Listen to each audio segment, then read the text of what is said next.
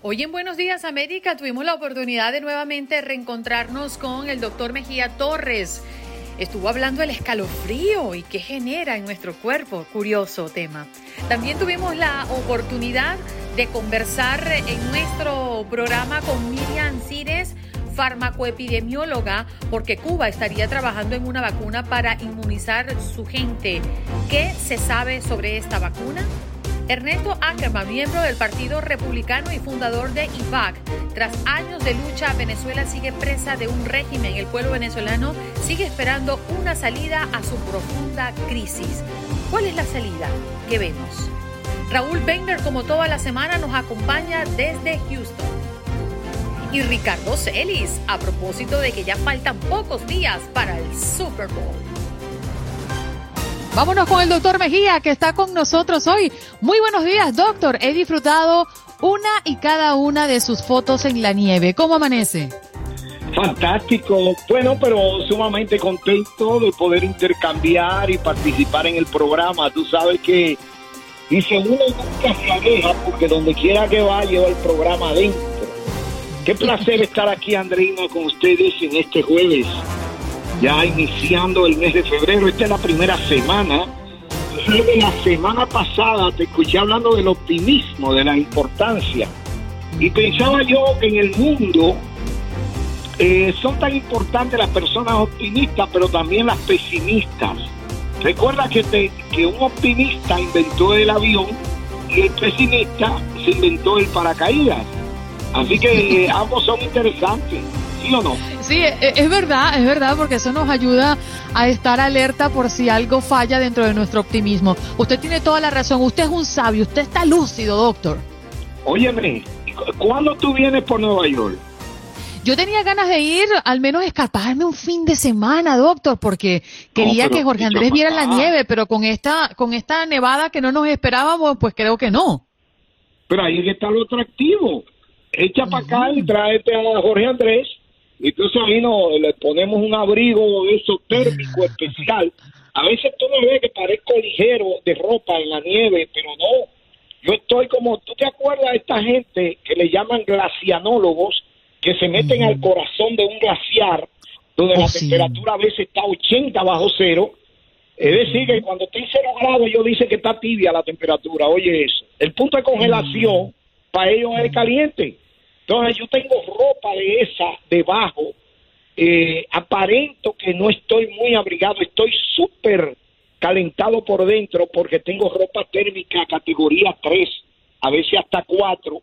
No la uso muy intenso el grado de eh, térmico porque a veces voy a algún negocio, a algo, y entonces ellos tienen calefacción.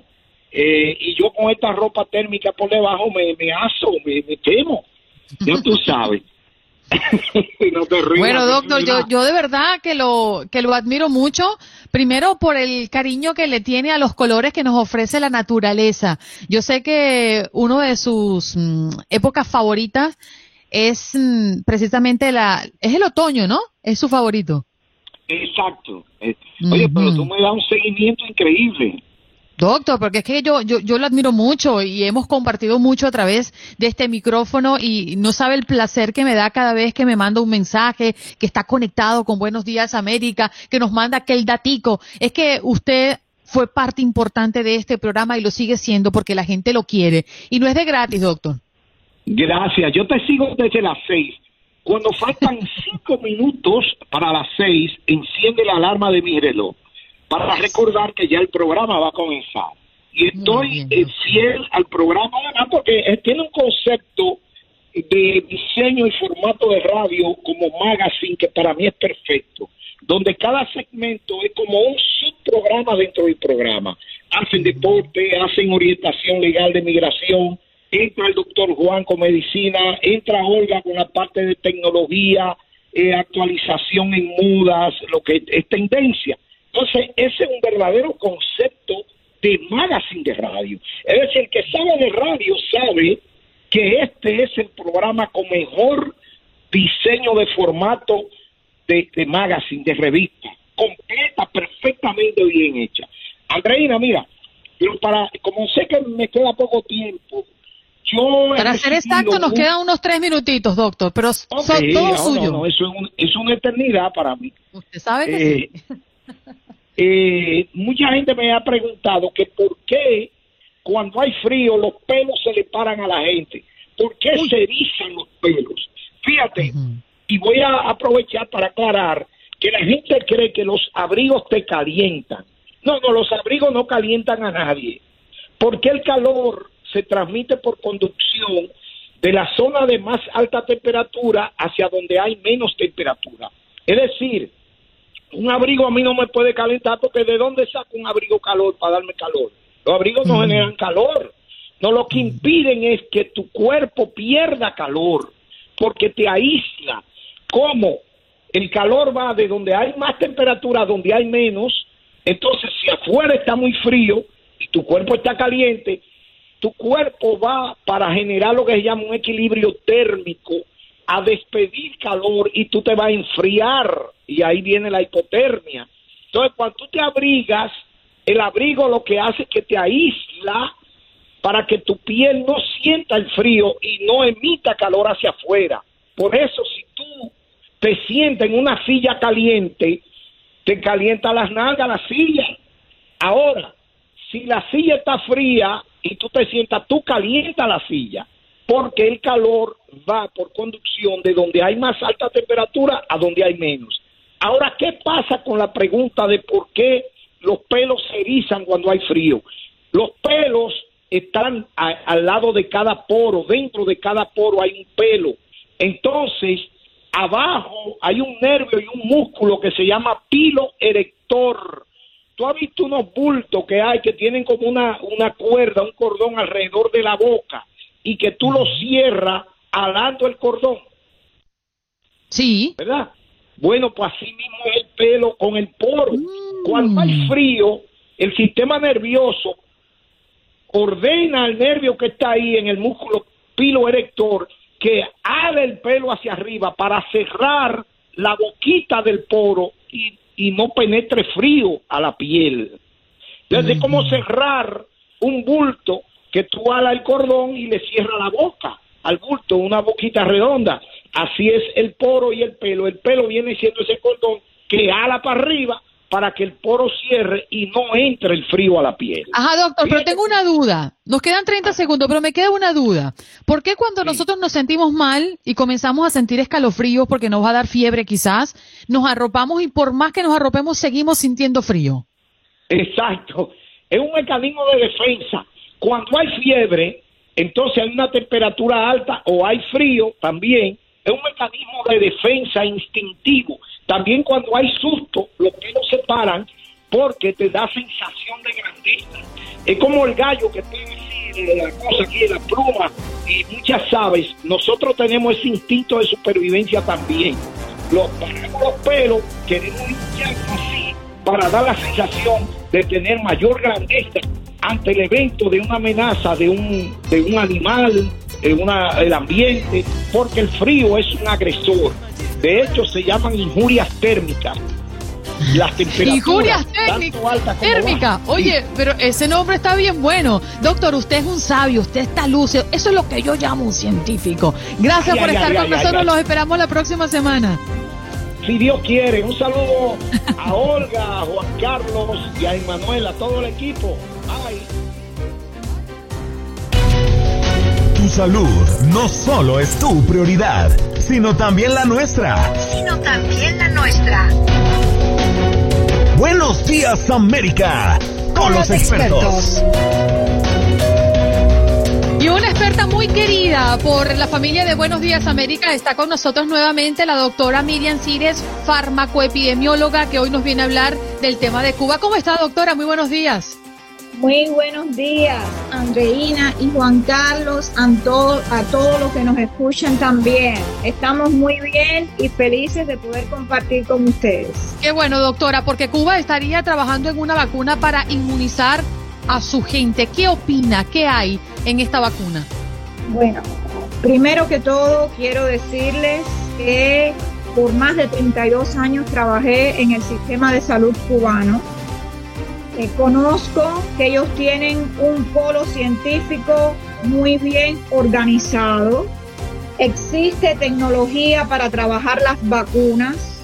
La, esta, esta parte del polo científico que trabaja vacunas ha recibido la acreditación correspondiente por parte de la Organización Mundial de la Salud para trabajar en esta línea de producción que es bien delicada, por cuanto ustedes saben que una vacuna es un producto biológico que se va a introducir en el cuerpo de un ser, de un ser humano que es sano. Esto implica que para recibir este nivel de acreditación y estar autorizados para producir vacunas, Cuba ha tenido que demostrar que puede hacerlo. De hecho, eh, para tranquilidad de algunas personas que piensan que esta vacuna puede ser algo no bien desarrollado, quiero expresar que si ellos, cuando digo ellos, digo los científicos, no los políticos, los científicos, afirman que han logrado un preparado vacunal, es porque lo tienen verdaderamente. Ellos están trabajando en cuatro vacunas. Hay cuatro preparados vacunales que quizás los nombres son un poco extraños. Soberana 1, Soberana 2, Mambisa, Abdala. Ellos recuerden que eso es la, la naturaleza humana. Ellos han seleccionado nombres, en el caso de los de Soberana, guarda alguna relación quizás con el virus, eh, ellos han trabajado esto, tienen un ensayo clínico fase 1 con Soberana 1, un ensayo clínico fase 2 con Soberana 2. Eh, no hay casos, gran, gran número de casos en Cuba y esto hace que este ensayo lo hayan coordinado con otros países. Y lo que sí quiero decir que esta vacuna no es eh, eh, no está relacionada con la misma tecnología de las dos vacunas de punta que ya se están utilizando en Estados Unidos, que son eh, RNA mensajero. Estas vacunas trabajan en la línea clásica. La línea clásica de vacunas, entiéndase con un virus muerto. Fragmentos virales es un, vector viral, es decir, es, es la misma, es la misma estrategia vacunal que se ha usado en la producción de otras vacunas, que Cuba produce más de ocho vacunas. Hay un esquema de inmunización para la población infantil en Cuba que comprende 12 o 13 vacunas, similar al esquema de vacunación que, existe en Estados Unidos de América. Y de este esquema de vacunación, Cuba garantiza ocho vacunas. O sea que tiene experiencia de producción, sí. Doctora Miriam, perdóneme que la interrumpa, pero yo Primero quiero aclarar que no me gusta el régimen cubano. No me gusta ni el sistema de gobierno, ni me gusta el sistema económico que impera en la isla y creo que ha sido bastante afectada por estas dos, por estas dos, por estos dos elementos, los sistemas de gobierno y el sistema económico. Sin embargo, siempre he sentido una admiración muy grande por el sistema médico cubano porque creo que tienen grandes profesionales, como usted muy bien lo dice, grandes científicos que sobre todo aprendieron a trabajar escuchando las señales que da el cuerpo, porque quizás no tienen toda la tecnología que podrían tener países como Estados Unidos, como Alemania, como Francia, como el Reino Unido. Podríamos pensar, quitando la discusión política, que Cuba podría convertirse en una alternativa para los países pobres latinoamericanos en términos de una vacuna real que nos proteja contra el coronavirus? Absolutamente. Es que por eso es que comencé diciendo que desde mi óptica como médico cubano, que trabajó 32 años en ese sistema de salud, que prácticamente lo he visto crecer en muchas dimensiones porque pude relacionarme de alguna forma en investigaciones con el interferón en niños con papilomatosis respiratoria. Estuve más de 10 años trabajando en ese proyecto desde el punto de vista epidemiológico, analizando reacciones adversas al producto. Sé cuán serios son en su trabajo. No voy a decir nada que no sea cierto, que yo no haya observado y que yo no haya criticado en el momento que lo haya tenido que hacer. Porque de una forma bastante directa, mis 10 últimos años de trabajo, fueron dedicados al análisis de los medicamentos que Cuba necesitaba y lo que la industria farmacéutica cubana debía aportar y debía esforzarse en producir. Por eso es que les digo que con gran esfuerzo personal por parte de los científicos que se han calificado extraordinariamente y que trabajan, como digo yo, son los soldados de a pie, independientemente de las palabras o de las plataformas políticas donde a veces ellos se tengan que subir. ¿Me entienden? Porque no está, eh, ese es otro problema. Desde el punto de vista científico, Cuba se consolida, pero al mismo tiempo quiero que tengan en mente que todo lo que se mueve en Cuba se mueve sobre una plataforma política. Usted no mm. puede, usted no puede decir voy a separar la actividad científica de la vida política, porque estaría diciendo algo que no es cierto y yo nunca voy a decir nada que no sea cierto. Doctora, ¿qué hay de la efectividad? Ese es un buen, ese es un buen punto. De la efectividad podemos decir que en Cuba existe un centro de ensayos clínicos que se fundó desde hace más de 20 años.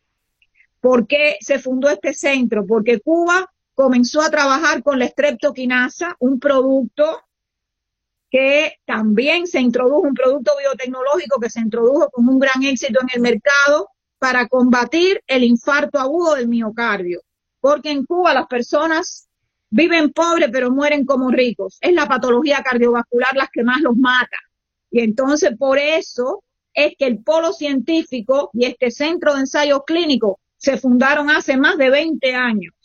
Esto quiere decir que hay experiencia en la conducción de ensayos clínicos controlados y ellos van a buscar la, la eficacia. Acuérdense que ya esto lo hemos hablado en otras ocasiones. En ensayos clínicos usted demuestra eficacia. ¿Por qué? Porque está usando un producto en condiciones controladas. De efectividad podemos hablar cuando esta vacuna se lance en un estudio de post-comercialización fase 4 que es donde están ahora actualmente la vacuna de Pfizer y la vacuna de Moderna, las dos únicas que están en fase 4. ¿Por qué? Porque ya está extendido su uso a millones de personas en la población. La efectividad se está probando. Precisamente el ensayo 1 va a probar más que todo seguridad y nivel de dosis. Y el ensayo 2 ya entra a hablar de, de eficacia y seguridad. Doctora, se nos acaba el tiempo. Quiero hacerle una pregunta de una respuesta muy rápida, porque nos quedan 40 segunditos. Cuba registra hasta este momento un poco menos de 30 mil casos de contagio y 220 muertos. ¿Podemos creer en esas cifras? Fíjese, a veces yo digo, están declarando todo lo que deben declarar, pero es que tampoco les conviene decir cifras que no tienen o inflar o desinflar, ¿me entienden? Hacer su registro, porque si no, no van a tener credibilidad con las vacunas o con las acciones que están emprendiendo. ¿Me entienden? doctora, gracias por estar con nosotros. El tiempo se nos ha acabado, pero déjeme decirle que particularmente es una delicia conversar con usted. Lo dice todo tan claro que entiendo y me, me pongo a enamorarme ya de la ciencia.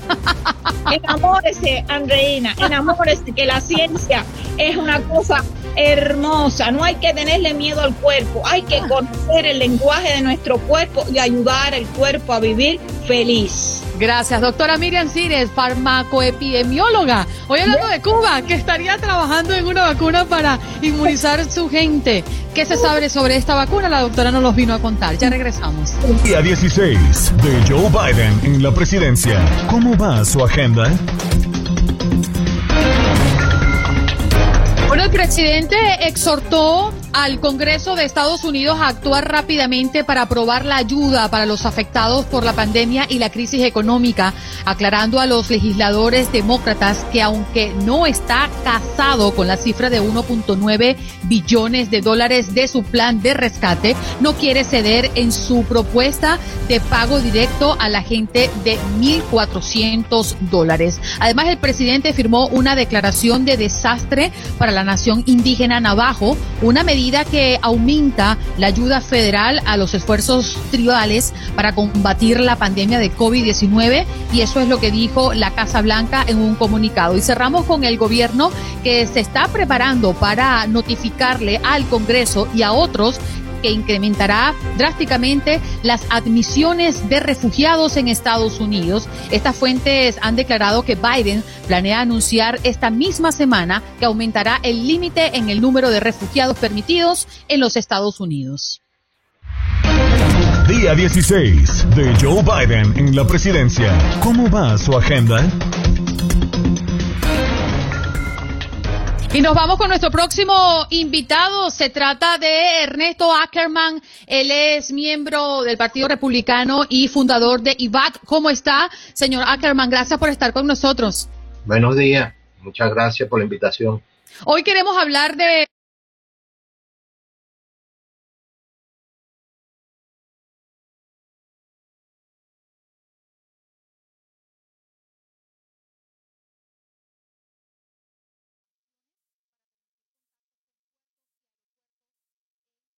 Venezuela. ¿Qué opina usted de esto? Bueno, fíjate, eh, creo que hubo una desinformación con respecto a la medida que tomó el presidente Biden. Eh, claro, yo no espero, yo no espero grandes cosas en los próximos cuatro años para nuestro país, pero cuando hay que decir la verdad, hay que decir la verdad. Eh, el presidente Biden no cambió la sanción que impuso el presidente Donald Trump en el 2019 con respecto a los puertos y aeropuertos. Lo que estaba sucediendo era que eh, cuando hubo hace poco unos barcos iraníes que no eran iraníes sino eran turcos y no eran turcos porque eran rusos y no eran rusos porque eran de Matusalén, eh, se formó eh, una confusión muy grande que iba a perjudicar cualquier entrada de ayuda humanitaria. Nosotros sabemos que las ayudas humanitarias no están entrando porque el régimen dictatorial de Maduro no los dejan entrar, pero eh, lo único que hizo eh, el presidente Biden fue aclarar que no había cambiado en nada las sanciones con respecto a los aeropuertos aeropuertos en la parte comercial. Esto era para, como repito, eh, para defender cualquier entrada de ayuda humanitaria a Venezuela nada más. Pero allí está cambiando que permite las transacciones con puertos y aeropuertos, ¿no? No, no, no. Eh, él permite las transacciones con puertos y aeropuertos cuando se trate de ayudas humanitarias solamente, única y exclusivamente. Eso es lo mm. único que ellos podrían permitir eh, y autorizar. Pero allí entonces sí hubo una modificación en ese sentido. Eh, yo más que una modificación, sí, si quieres decirlo como una modificación, pero en realidad lo que hizo fue una aclaratoria una aclaratoria con el INEA, que es el, organismo del gobierno, porque como no se puede hacer tratos con el gobierno de Venezuela, INEA siendo parte del gobierno de Venezuela, lo que les permite a las personas que quieren entrar pueden negociar con INEA la entrada de las ayudas humanitarias a Venezuela. Señor Ackerman, hablemos de una posible solución a la dolorosa crisis que vive Venezuela. Mucho se ha discutido alrededor de una posible intervención internacional que obviamente pasaría por una, por una intervención militar. Eh, se sabe por historias, por lo que ha sucedido en el mundo, que esto conlleva una pérdida dolorosa en vidas humanas. Sin embargo, se han logrado cambios en algunas naciones cuando esto ocurre. ¿Usted estaría de acuerdo? ¿Cree que la salida a la grave crisis, ya crisis, tragedia humanitaria en Venezuela, podría o debería ir de la mano con una intervención militar extranjera, dícese Estados Unidos quizás? Sí, eh, primero te voy a dar una respuesta corta y después voy a eh, desarrollar un poco el tema. Eh, nosotros en nuestra organización ya hemos hecho tres caravanas a Washington eh, desde 23 diferentes estados de los Estados Unidos. La primera fue para apoyar las sanciones que, eh, la ley de sanciones que propuso la congresista Ileana Rosletine. La segunda fue casualmente, llevamos 535 cartas a los 535 miembros del Congreso y del Senado de los Estados Unidos pidiendo la intervención humanitaria en Venezuela. Y la tercera, pues fuimos a apoyar al senador eh, Marco Rubio en su oportunidad que estaba presentando eh, unas medidas mucho más fuertes con respecto a las sanciones. Eh, entonces, ya con eso te digo que sí, estamos de acuerdo con una intervención militar. Lo que no estamos de acuerdo es con que sean los marín americanos, los hijos, nuestros hijos o nuestros nietos, los que vayan solos a matarse allá en Venezuela. Eh, nosotros planteamos dos situaciones.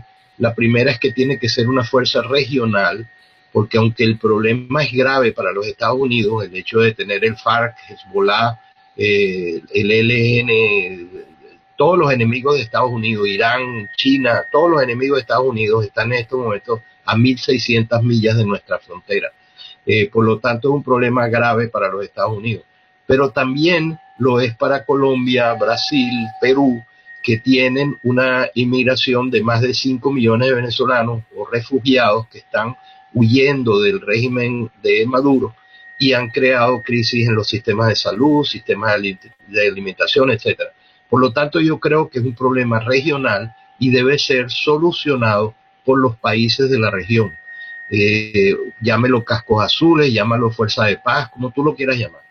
Y la otra cosa que nosotros planteamos es que allá no hay más de 100 narcotraficantes, porque estos no son ni dictadores, ni estos son criminales, 100 eh, chapos que tenemos en Venezuela. No hay más. Hay que acabar con una forma de algún tipo de intervención quirúrgica que hoy en día las existe, donde se evite esas muertes que tú eh, estás mencionando y las cuales nosotros también tampoco quisiéramos un bombardeo donde maten niños, donde maten una cantidad de gente. Yo creo que hoy en día los Estados Unidos, con toda la tecnología que tienen, tienen la forma de hacerlo en una forma quirúrgica. Yo creo que si nosotros acabamos con unos cuantos de ellos, los demás salen huyendo. Mm.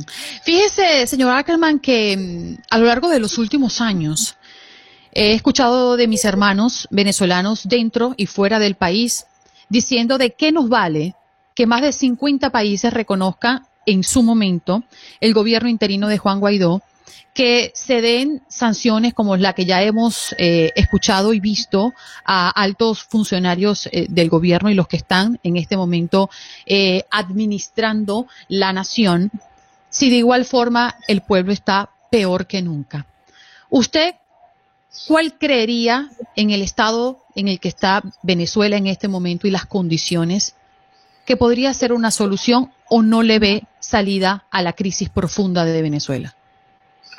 Mira, para serte sincero, creo que en los próximos cuatro años no veremos absolutamente nada. Eh, yo veo la repetición del gobierno de, del presidente Obama, donde todo era mesas de diálogo, eh, conversaciones, elecciones libres, etcétera, etcétera. No, no, eh, las sanciones, aunque se diga que fue hecho en el gobierno del presidente Obama, eso fue justamente un movimiento fuertísimo que se hizo de los venezolanos en los 23 estados. Nosotros, como te dije, fuimos a Washington a perseguir las sanciones. Después fuimos a el senador Harry Reid, no quería llevarlo al piso del Senado para votación. Tuvimos que ir a su oficina en Las Vegas ofreciéndole que le íbamos a llevar una caravana hasta su oficina en plenas elecciones y se echó para atrás. La, la senadora Mary Landrieu, fuimos a Luciana en la época de elecciones. Ella, después de 25 años o 32 años que tenía en el Senado, eh, perdió las elecciones con el senador Mitt Romney. Eh, o sea, nosotros hicimos todo un trabajo y, como te dije al principio, yo no veo, no veo una salida por diálogo, ni por mesas, ni mucho menos. Estos son criminales con los que estamos tratando. Pero, señora, presidenta en una mesa. Perdón. Señora Kemal, usted habla de que en los próximos cuatro años no veo una solución. Yo no, no quería caer en, el, en, en, la discusión política, sin embargo no puedo evitar preguntarle. Y es que, ¿qué cambió en los cuatro años del gobierno del presidente Donald Trump? Si finalmente tuvo cuatro años para lograr un cambio y esperó a las últimas 48 horas para casi que darles un contentillo a los venezolanos, patria que me acogió a mí en un momento difícil de mi vida y a la que le debo mucho y me duele, pero siento que les dio un, pequeño regalito cuando tuvo cuatro años para gestionar un TPS, cuando tuvo cuatro años para gestionar cosas que no hizo a claras luces. Y usted dice que no se hizo nada en el gobierno Obama, pero efectivamente en el gobierno Obama empezaron unas sanciones que continuaron y que se aumentaron en el gobierno Trump. Es decir, Trump continuó unas sanciones que venían con Obama, pero a usted no lo satisface que Biden continúe unas sanciones que venían con Trump. Mira, las sanciones que puso Obama se las puso a cinco funcionarios de segunda categoría. Ni siquiera creemos que tenían visa para venir a los Estados Unidos. Eh, vamos a empezar por ahí. Después, eh, el presidente Trump ha sido el que más ha hecho, y eso es algo que no pueden negar, un bloqueo naval, ha puesto unas sanciones cada vez muchísimo más fuertes. En la cuestión inmigratoria, el presidente Trump, cuando puso el DED al final, es algo un poquito largo para explicarte, pero te lo pudiera resumir. Eh, acuérdate que Bob Menéndez quiso aprobar la ley como vino del Congreso, el TPS, no la ley, no, no el TPS, sino la ley del TPS, que es distinto, quiso aprobarlo, pero eh, el senador Rick Scott le propuso que hicieran ciertos cambios a esa ley del TPS. Eh, entre esos cambios estaba que le pusieran un término límite para que no le sucediera lo que le sucedió a los hermanos centroamericanos que les dieron 22 años, nunca hicieron nada para regularizar su situación y al final les quitaron el TPS y tuvieron que salir huyendo de aquí de Estados Unidos. Se estaba tratando de evitar que eso sucediera y por eso es que el DED que aprobó el presidente Trump sí tiene un término límite porque eso es temporal y le dio los 18 meses. Además de eso... Pero lo hizo, lo hizo 48 horas antes de irse. ¿Por qué no lo hizo antes? No lo hizo. ¿Cómo, ¿Cómo satisfacieron el hambre? ¿Cómo minimizaron la crisis humanitaria que hay en Venezuela desde un bloqueo, desde enviar barcos, desde decir no hagan negocios? Pero la gente en Venezuela sigue aguantando hambre. La gente en Venezuela se sigue muriendo en las puertas de los hospitales. Y no estoy defendiendo a Obama ni a Trump, no, no han hecho, no han hecho. Mira, eh, hay que ver varias cosas. Uno, el TPS lo que hace es incentivar la salida de los venezolanos para que vengan a buscar ese TPS aquí. Aquí sabemos que hay cantidad de gente que se beneficia tramitando eh, papeles y lo que hacen es decirle a la gente que se venga, que ellos los van a ayudar a hacer los papeles. ¿Qué pasó con Cuba? Todo el mundo salió de Cuba, abandonaron a la gente que no podía hacer absolutamente nada y se quedó Cuba con 60 años de dictadura. Dime en qué soluciona el TPS, aparte de que gracias a Dios 120 mil, 150 mil, pues nadie sabe cuál es el número de beneficiados con ese TPS tienen, pero dime en qué se beneficiaron los 30 millones de venezolanos que están encerrados en una cárcel en Venezuela. Yo le, yo le revierto la pregunta, ¿en qué le soluciona su vida la suya vivir en Estados Unidos y no en Venezuela? No, pero es que yo, eh, pero no, no entiendo tu pregunta porque yo tengo treinta y pico de años viviendo aquí. Pero porque es que hablar de que no vengan los venezolanos cuando uno vive en Estados Unidos es muy fácil. Eso es como yo decir, no, cerrémosle las puertas a los colombianos que no escapen del conflicto armado en Colombia cuando yo vivo protegido del conflicto armado en a Colombia. A ver, señor Ackerman, nos queda un es que yo prefiero, mira, yo prefiero una que lo interrumpa, es que si no nos agarra el corte, manténgase con nosotros para seguir esta discusión. Estamos conversando con Ernesto Ackerman, miembro del Partido Republicano y también fundador de IVA, que está conversando sobre el tema Venezuela, las posibles salidas que él le ve, que no le ve el futuro, al menos en los próximos cuatro años. Hacemos en Buenos Días América se habla de política. Y Raúl Peimer ya está con nosotros como toda la semana. Muy buenos días, querido amigo. ¿Cómo se encuentra? ¿Qué tal, Andreina? Juan Carlos, me da muchísimo gusto saludarlos esta mañana. Muy contento, eh, muy optimista de empezar mi día con todos ustedes y con toda la audiencia de Buenos Días América para iniciar esta jornada que, bueno, sí, además de informarnos, debe también, creo yo, tratar de ayudarnos a ver al mundo con una óptica más optimista y totalmente de acuerdo, eh, Andreina, a lo que señalas con respecto al caso venezolano. Yo creo que lo que ha faltado fundamentalmente es un concierto internacional para eh, apoyar eh, la democracia en ese país. He tenido la oportunidad a lo largo de los años de ver esa transformación terrible que ha sufrido el pueblo venezolano, derivado de un anacronismo eh, gubernamental que empezó, como sabemos, con Hugo Chávez y que ha tenido un continuismo terrible, con una experiencia en la economía, en la vida social, en todos los aspectos de la vida de los venezolanos. Así que unidos en ese entorno, una petición para decir simplemente que, como en el caso migratorio, este problema no es de los venezolanos, este problema es de nuestra América y de manera conjunta creo yo que debe de vislumbrarse una solución. Pero bueno, Eh, yo empezaría hoy por eh, hacer una pregunta eh, íntima, Andreina. Como diría Juan Carlos, ya empezamos. Lance, ¿Me puedo Una un pregunta privada, Mientras- personal. ¿Puedo? pero por Sí, sí, me, estoy tomando un traguito aquí para pasar la cosa. Venga, venga, No, venga, no, con todo. No pida permiso, querido Raúl, porque corre No el riesgo de que le digan que no. Ah, bueno, perfecto. No sé, fíjate que no sé por qué se me vino a la cabeza eh, preguntarte, Andreina, si tienes un segundo nombre. Andreina, ¿qué más es usted? Hay preguntas que no respondo, mi querido Raúl. Lo sabía, lo sabía muy bien. Pero para ya- darle un poquito más de datos, Andreina Ajá. es mi segundo nombre. Andreina es tu segundo nombre, ok. Y bueno, como ya sabemos, eh, usted ya tiene dos nombres, Juan y Carlos. Juan Carlos, ¿algún otro nombre por ahí? No, mi querido Raúl. Un Yo me lo imaginaba. sobrenombres que me han acompañado a lo largo de la vida. Me lo, me lo imaginaba algo así como Juan Carlos Alonso de María, por ejemplo, así muy, muy novelesco, ¿no? Heredero al reino de San Antonio del Tetuán, un pequeño reino en el Tolima. Exactamente. Bueno, fíjense Wow. que el caso, el caso de los nombres es, es muy peculiar. Eh, yo mismo no sé de dónde nuestros padres, como bueno, como nosotros lo hemos hecho con nuestros hijos, hemos tenido que someternos a esa dura prueba de escoger un nombre para, para los descendientes. Y aunque muchos lo tienen más que claro porque pretenden naturalmente perpetuar el nombre propio, otros eh, realmente sufren para encontrar el nombre perfecto para sus hijos. Antes, por ejemplo, se recurría mucho, no sé si ustedes se acuerdan de los eh, almanaques, yo los llevo y traigo todo el tiempo, me refiero a que los cito mucho, porque para mí fue una herramienta muy útil en la que día a día vamos arrancando esa hoja del calendario y en donde además podemos ver el nombre del santo del día. No es ningún dispositivo electrónico, es algo muy básico que todavía en la provincia de nuestros países latinoamericanos se sigue utilizando. Y de ahí que antes, y aún sigue pasando, encontramos nombres que no le hacen, eh, la verdad, ningún honor al que lo recibe. Por ejemplo, eh, dos casos. Yo conocí en algún momento a Carlos Expedito López.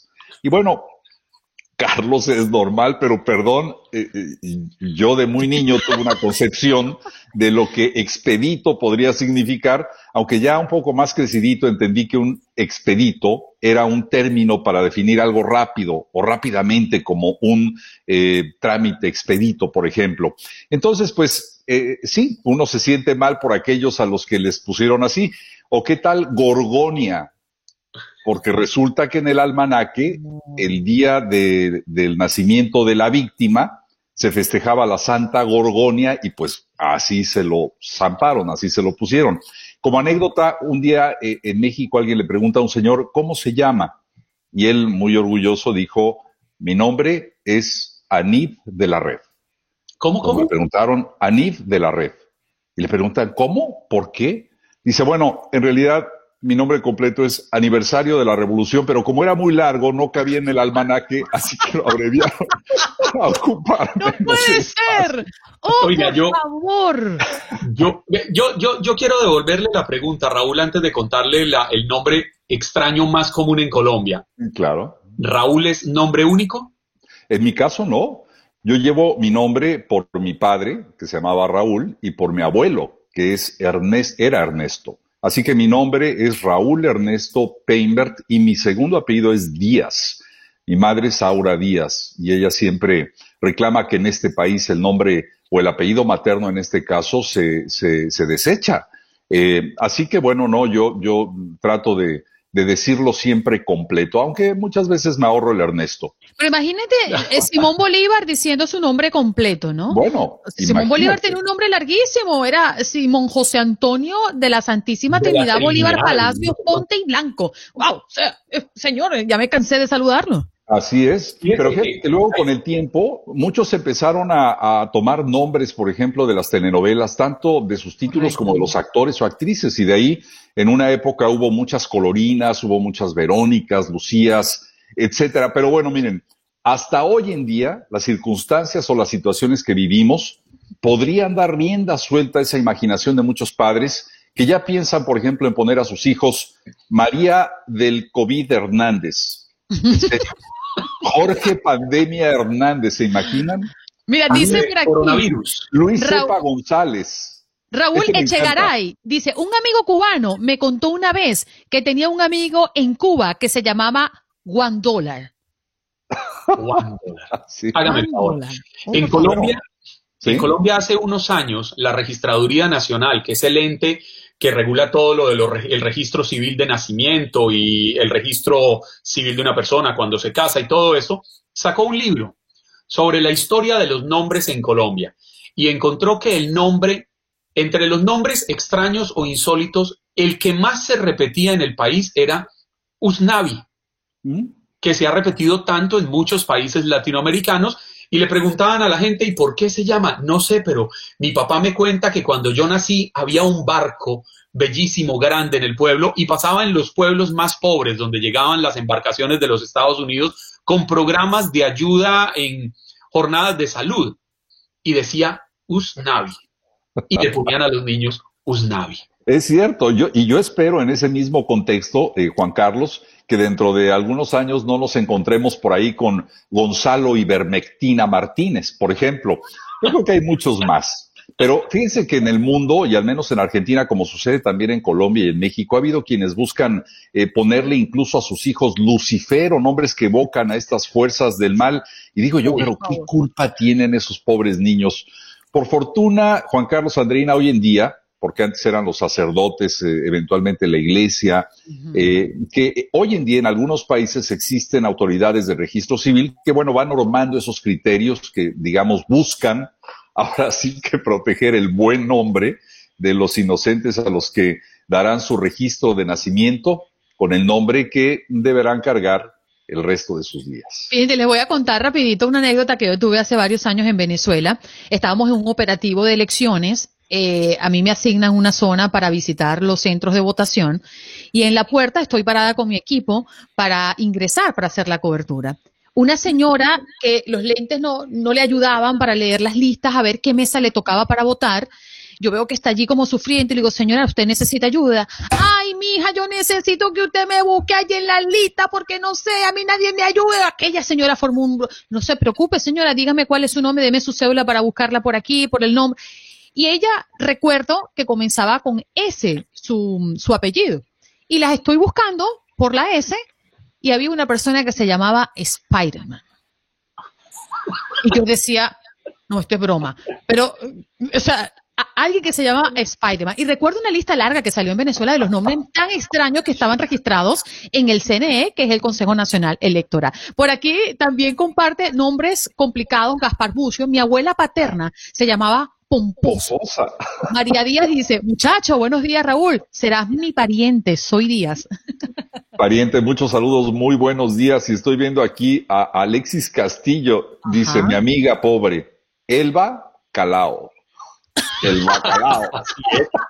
Oigan, el bacalao. Saben que en, Colombia hay un pueblo que se llama Circasia, en el departamento, saben que allá no se llaman estados sino departamentos, en el Quindío, pleno eje cafetero colombiano. Circasia es un pueblo muy lindo, pero tiene una particularidad. Es conocido como el pueblo de los cintocayos. Allá todas las personas históricamente buscan el nombre más extraño, más insólito, más rebuscado para bautizar a sus hijos, para honrar la tradición del pueblo de los cinto callos. Oiga, Juan Carlos, le digo algo. Aquí en Texas y muy cerca de Houston existe una ciudad que se llama Flatonia. Flatonia. Me suena flatulencia. Bueno, eso es lo que pensé cuando una amiga me dijo, yo nací en Flatonia y dije, ahora lo entiendo todo. Oh, por favor, no puede ser. Raúl Pender, hoy Raúl Pender vino diferente, relajado, me encanta. Me encanta poder hablar de nombres extraños y esa historia que nos contaste es fascinante. Raúl Pender, como toda la semana, muchas gracias por estar con nosotros, pero quédate un ratito más, ¿eh? Claro, claro. quiero invitarlo a algo, Raúl. Ay, ay, ay, la cosa, bueno, ahora te va a comprometer a que le pagues algo, sale. Yo ya no sé, ya, ya me hizo cantar, ya quiere que baile. Así que bueno, vamos sumando a la lista, Juan Carlos, ¿eh? Ajá. Rápidamente, vámonos. Eh, vamos a conversar. Juan Carlos, es que me quedé como con la idea en el corte que hablábamos de esos puntos de inflexión en la vida, ¿no? De la familia, de, de lo que pasa con nuestros hermanos, por ejemplo, ¿no? Y yo recordaba que mi hermana mayor decía que yo siempre tenía la culpa de que ella le regañara.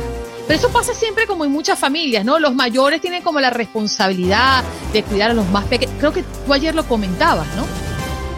En que me regaña, en que me hacían regañar, sí. En que te regañaban por culpa de tu hermana. Por, por culpa de. ¿De quién? Después de mi hermana. De mi hermana menor. Ah, bueno, que venga ella, María Alejandra, nos diga si eso es cierto. María Alejandra, tiene, que venir, la verdad. tiene que venir a reafirmarse. No, no puede venir a decir que es mentira porque iba y ponía quejas. Mami, Juanca hizo tal cosa.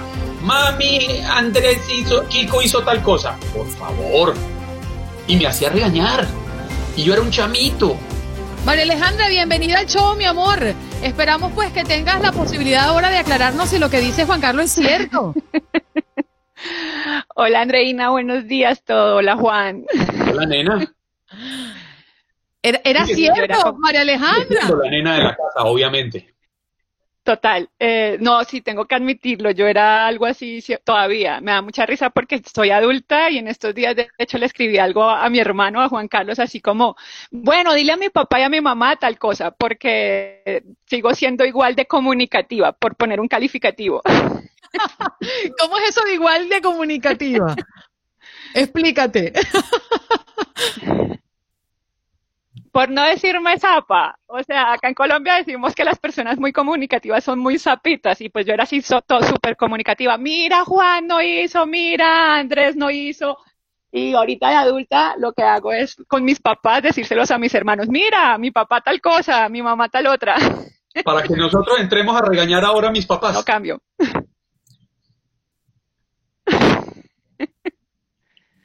María Alejandra, oye, estábamos hablando en el corte anterior de, esas cosas que nos ocurren en la familia, que nos las llevamos en la maletita cuando migramos a otro país. Hoy que tienes a Juan Carlos aquí al frente y que estamos disfrutando de un programa de Buenos Días América, eh, ¿qué podrías decirle a Juan Carlos desde la distancia? ¿Cuáles son esas cosas que se extrañan en la familia Guiar cuando no se tienen cerca? Wow, o sea, yo tengo muchos años, eh, eh, este tema, o sea, yo soy como muy fuerte, pero este tema me, me toca fibras muy sensibles, o sea, tengo muchos años que no veo a Juan y lo extraño con el alma. Eh, y se extraña todo, o sea, ahí hasta extrañas hasta lo bueno, lo malo, eh, empiezas a valorar más lo bueno, porque cuando tenemos a las personas cerca, nos fijamos más en lo malo, infortunadamente. Entonces, se extraña más lo bueno. No sé cómo hacerme, tú que también estás lejos de tu familia, supongo que me entiendes porque como que lo, lo malo que de pronto cuando tienes cerca eh, pesa mucho, deja de pesar y extrañas lo más chiquito, lo extrañas mucho y de verdad extraño mucho, mucho a Juan Carlos, extraño mucho a mis sobrinos, extraño a la cuñada también, o sea, se extraña mucho a la familia y se valora mucho más.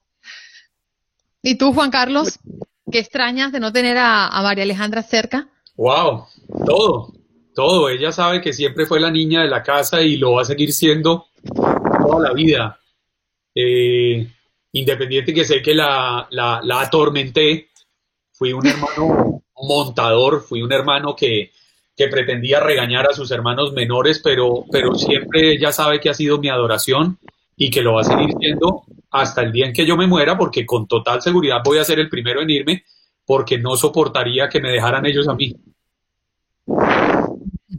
Qué bonito. María Alejandra, primero quiero darte las gracias porque sabemos que este tipo de situaciones exponerte que, que, te, que te guste mucho, eh, ya nos los adelantaron, Sien, sientes cierta pena por compartir en público, pero valoro mucho este detalle porque Juan Carlos es parte de nuestra familia y poder entender un poco lo que pasa dentro de la familia Guiar también nos interesa y nos llena de, de mucha emoción, ¿no? Juan Carlos es un llorón, eh, entiendo que eso ha sido así siempre, pero ya veo que también su hermana lo es.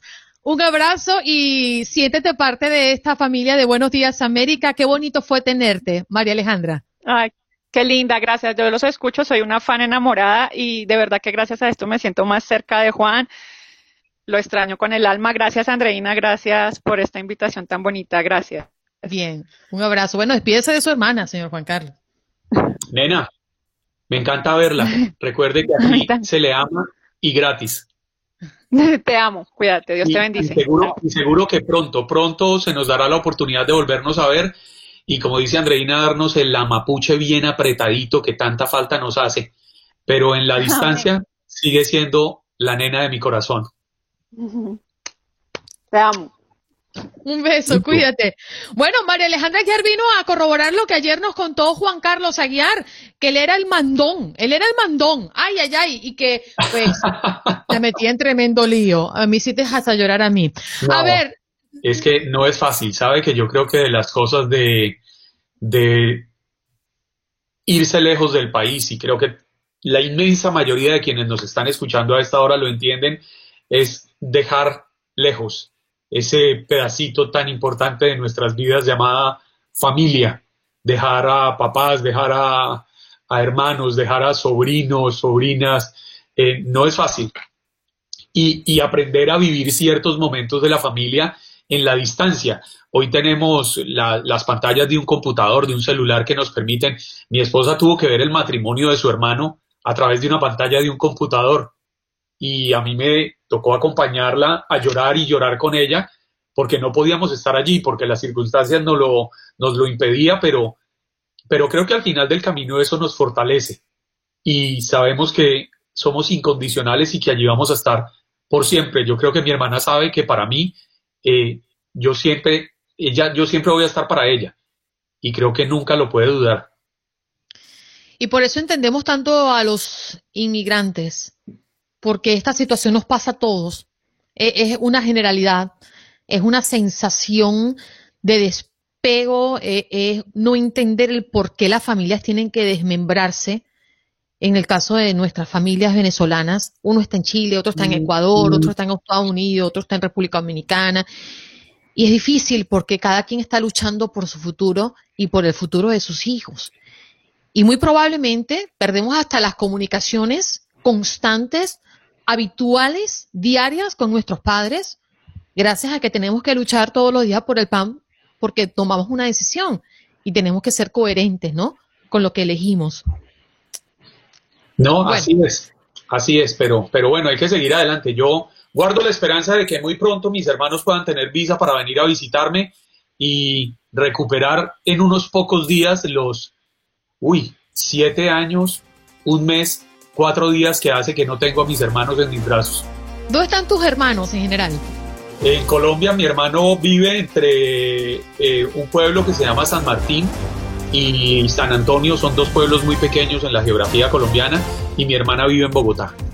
Mm. Mis padres viven en San Antonio, mis sobrinas, mi cuñada vive en San Antonio, mi cuñado vive en Bogotá con mi hermana y bueno, eh, Allá llegará el momento y cuando llegue el momento nos desquitaremos, pero yo creo que no hay distancias que logren apagar esa llama del amor y se nos acabó el tiempo, oiga. nuestra, nuestra audiencia es tan divina, nuestra audiencia es tan linda, nuestra audiencia es tan compenetrada con este programa que Alexis Castillo dice, Juan Carlos, me hubiera gustado ser tu cuñado. Bueno, nos vamos pues. Qué lo que la familia, Alexis. Nos vamos, cuídense mucho. Bye bye, hasta tomorrow. Los queremos al infinito y el más allá. Mapuche apretadito. Bye bye. Mañana, viernes, 6 de la mañana, aquí en Buenos Días América, su show matutino de TUDN Radio. Gracias por escuchar el podcast de Buenos Días América. Recordándote que en las redes sociales puedes conseguirnos en Facebook como Buenos Días AM, en Instagram Buenos Días América AM y este nuestro podcast, todos los días un podcast nuevo.